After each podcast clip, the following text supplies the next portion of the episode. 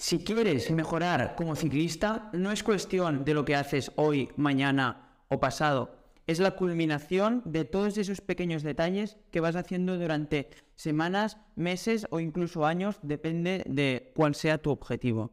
En el vídeo de hoy te voy a explicar uno de los componentes que va a hacer que puedas llevar tu rendimiento a un siguiente nivel, como ha hecho con nuestros deportistas de la Sagrado Training Squad.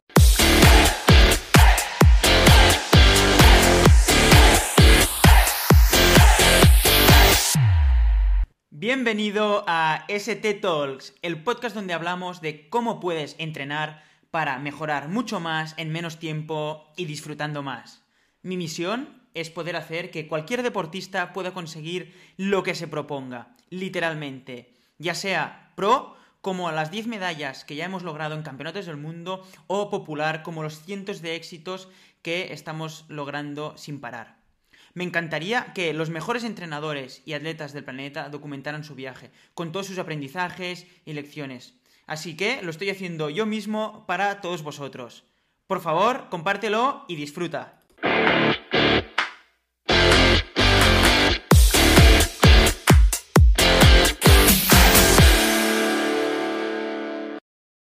Y este componente es el entrenamiento cruzado. El entrenamiento cruzado consiste básicamente en combinar tu modalidad, es decir, el ciclismo, con otra modalidad de resistencia paralela, ¿vale? Que puedas seguir creando adaptaciones positivas en tu rendimiento de resistencia. Son muchas las modalidades de las cuales se puede beneficiar un ciclista a la hora de practicarlas, como pueden ser el esquí de fondo, esquí de travesía, esquí de montaña, eh, correr, andar por la montaña con desnivel, etc. En otros deportes, como en el trail, tiene mucho sentido el entrenamiento cruzado a la hora de aumentar el volumen de entrenamiento, ya que el correr es un deporte muy agresivo, el cual no se puede hacer mucho volumen, y poder combinarlo con el ciclismo o con otros deportes va a hacer que se pueda entrenar mucho más. Sin embargo, el ciclismo, al no tener impacto, ya em, deja hacer una carga de entrenamiento mucho más elevada. Por lo tanto, este no sería el motivo principal del entrenamiento cruzado, pero sí que podría beneficiar mucho al hacer más volumen también, ya que estarías haciendo un deporte diferente, estarías haciendo algo diferente que no te daría la sensación de estar entrenando, entrenando, entrenando siempre lo mismo, lo cual te permitiría poder hacer más horas, más sesiones, lo que acabaría sumando un volumen de entrenamiento en zona 2 o en la zona que sea, pero principalmente sería en zona 2 mayor que si solo hicieras eh, ciclismo. Además, otra de las claves del entrenamiento cruzado en este sentido es que te va a permitir poder variar y poder hacer cosas diferentes, lo que no solo va a suponer un estímulo em, positivo para tu cuerpo y acabas de aprender otras habilidades que se van a sumar a hacerte mejor ciclista, sino que vas a poder ir eh, luego con más ganas a pedalear ya que has estado haciendo cosas diferentes y has estado disfrutando de otros deportes también. No obstante, eh, aunque yo lo recomiende realmente a casi casi todos los deportistas, no es lo óptimo para todo el mundo. ¿Por qué? ¿Por qué puede no ser lo óptimo para ti?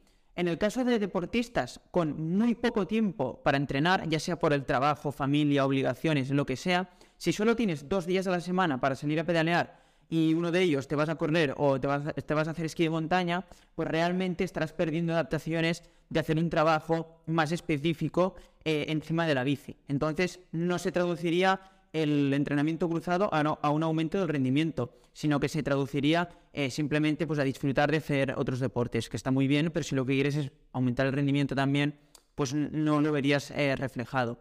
Y tampoco lo recomendaría en el caso de deportistas que no les gusten los deportes que tienen posibilidad de hacer haciendo entrenamiento cruzado. Es decir, si eres ciclista y lo único que tienes em, posible hacer es correr porque no puedes hacer esquí de montaña porque vives en Murcia, por ejemplo, o hacer esquí de fondo, pues si no te soportas correr, no vayas a correr. Lo más importante, una de las claves y principales pilares de la filosofía de Sagrado Training es que lo más importante a la hora de mejorar, aunque seas a un nivel muy alto, es disfrutar de lo que haces.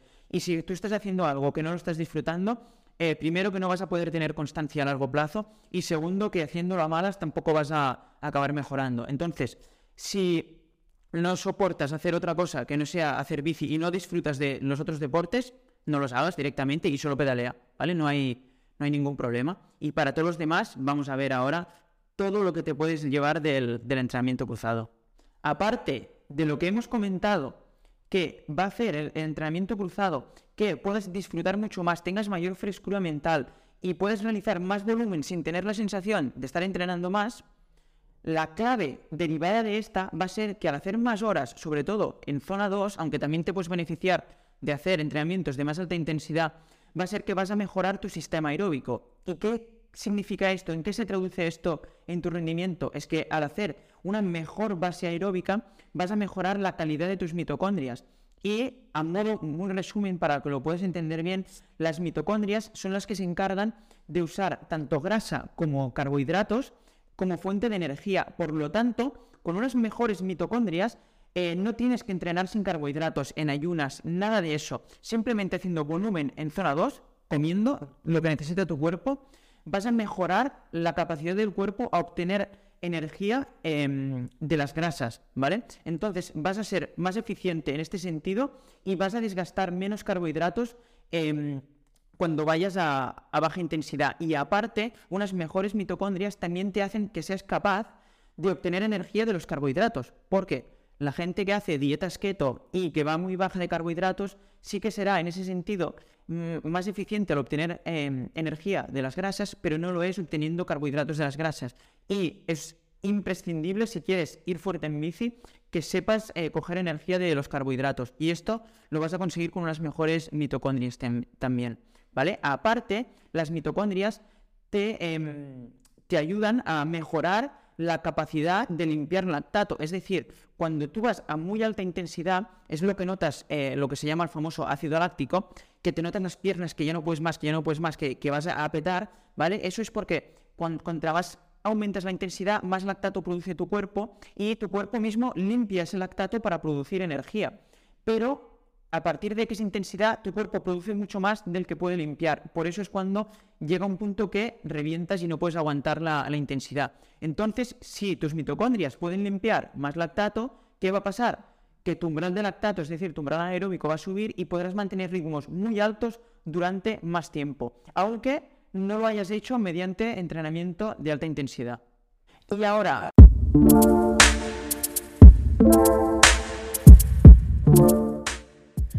Muy rápido. Si puedes pensar cómo has encontrado este podcast, posiblemente alguien lo ha compartido en Instagram o te han hablado de él o algo parecido. La única forma de que esto crezca es con el boca a boca. No te pongo anuncios ni hago sponsorizaciones. Lo único que te pido es que pienses cómo encontraste este podcast y que hagas lo mismo. Ya sea en un post, en una historia, compartirlo con tus amigos, con la grupeta, significaría mucho para mí y ayudarías muchísimo a otros deportistas como tú a empezar a entrenar bien. ¿Qué opciones hay para un ciclista? Como hemos dicho antes, hay varias opciones, ¿vale? Puedes hacer esquí de fondo, esquí de montaña en invierno, correr, andar por la montaña con desnivel, eh, nadar, sobre todo está muy bien también la la natación, ¿vale? Pero habrá que adaptar un poco esto en función de la época del año y de tus posibilidades, ¿vale? Porque si vives en un sitio muy lejos de la nieve, pues evidentemente, aunque sea un deporte ideal y muchos, muchos de los deportistas, de los ciclistas profesionales que vienen a Andorra, pues hacen, hacen esquí de montaña también, eh, pues no tendrás la posibilidad. Entonces tendrás que adaptarte, adaptarte un poco a ello, ¿vale? Me gustaría comentar eh, un artículo que publicó el doctor Michele Ferrari, que para los que no lo conozcáis era el entrenador y médico de Armstrong, el cual no destaca por su ética, precisamente, eh, pero, y no es ningún ejemplo para poner en este sentido, pero como entrenador eh, es un genio y em, realmente, eh, si, si, de algo sabe, es de sacar rendimiento a ciclistas. Entonces, tiene un artículo muy interesante sobre eh, el correr, cómo afecta el correr en ciclistas y por qué un ciclista debería o no de correr, ¿vale? Y él dice lo siguiente, dice, el movimiento humano, a excepción de la natación, que requiere únicamente contracciones concéntricas, y en general cualquier actividad muscular, implican un trabajo tanto concéntrico como excéntrico, alternando en la naturaleza cíclica del gesto. Dice, el componente excéntrico, es decir, para los que no lo sepáis, el componente, o sea, tú cuando, por ejemplo, haces una sentadilla, ¿vale? Cuando bajas para abajo es el, es el excéntrico, ¿vale? Y cuando subes es el concéntrico. Entonces, Em, el excéntrico es lo que requiere de más eh, fuerza muscular, ¿vale? Por eso mismo, para los que no estéis acostumbrados, seguro que os ha pasado alguna vez que habéis ido a la montaña a, lo que, a correr, a andar, o lo que sea, y habéis hecho una bajada con mucho desnivel corriendo y luego habéis tenido agujetas durante una semana, pero en cambio de la subida no, que a priori era más duro, eso es porque en la bajada es lo que retiene el movimiento concéntrico en el cuádriceps y es lo que hace más daño muscular, ¿vale? Entonces, em, ahora aclarando este, sigo. Dice, el componente excéntrico es principalmente el que induce los aumentos más significativos de fuerza muscular. Dice, ejercicios repetitivos como prensa de piernas o sentadillas son más efectivos en la fase de retorno del movimiento.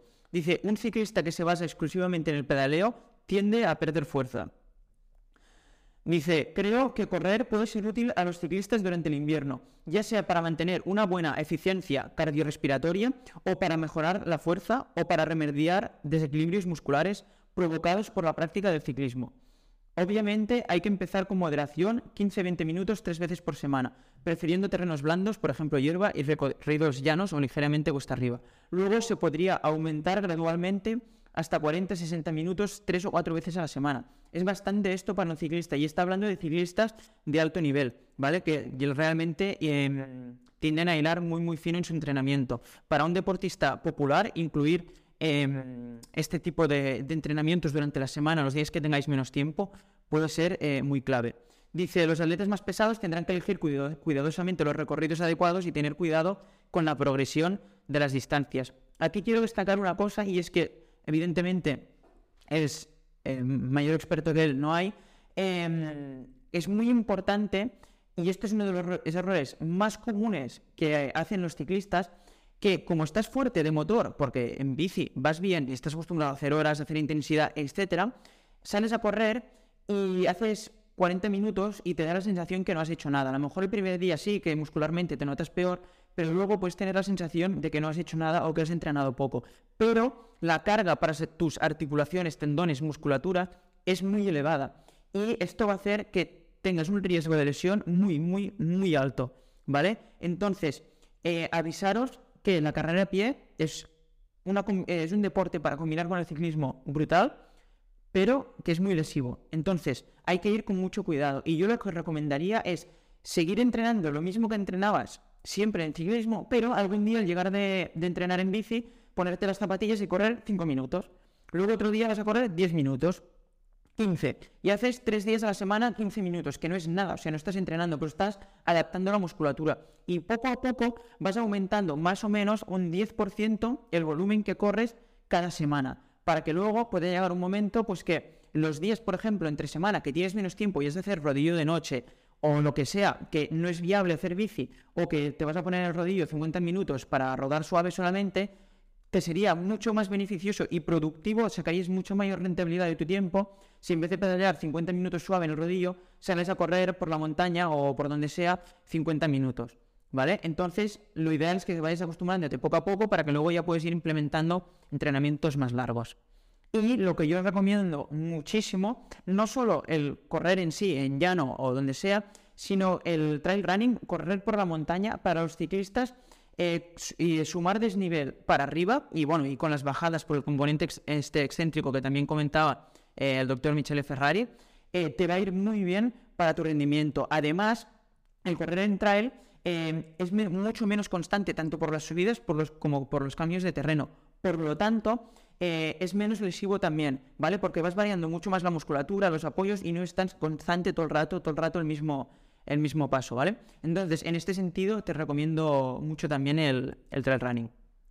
Aquí puedes ver también cómo em, Nino Schurter, no hace falta que lo introduzca porque seguro que si eres ciclista ya lo vas a, ya lo vas a conocer, uno de los mejores ciclistas de mountain bike de la historia, eh, suele correr bastante y hasta un 8% del entrenamiento anual, que es muchísimo, con el volumen que hace el, eh, pedaleando en el gimnasio, eh, esquí de, fondo en invierno, etcétera, lo puede hacer corriendo. ¿Vale? Entonces, más que nada, te dejaba esto para, para, inspirarte y que veas que también es una de las alternativas para los días de frío, los días de lluvia, etcétera. Me encantaría saber si sueles hacer entrenamiento pulsado y cómo te va o que me escribas todas las dudas que tengas a la hora de empezar hacerlo. Un fuerte abrazo y nos vemos en el siguiente vídeo. Chao.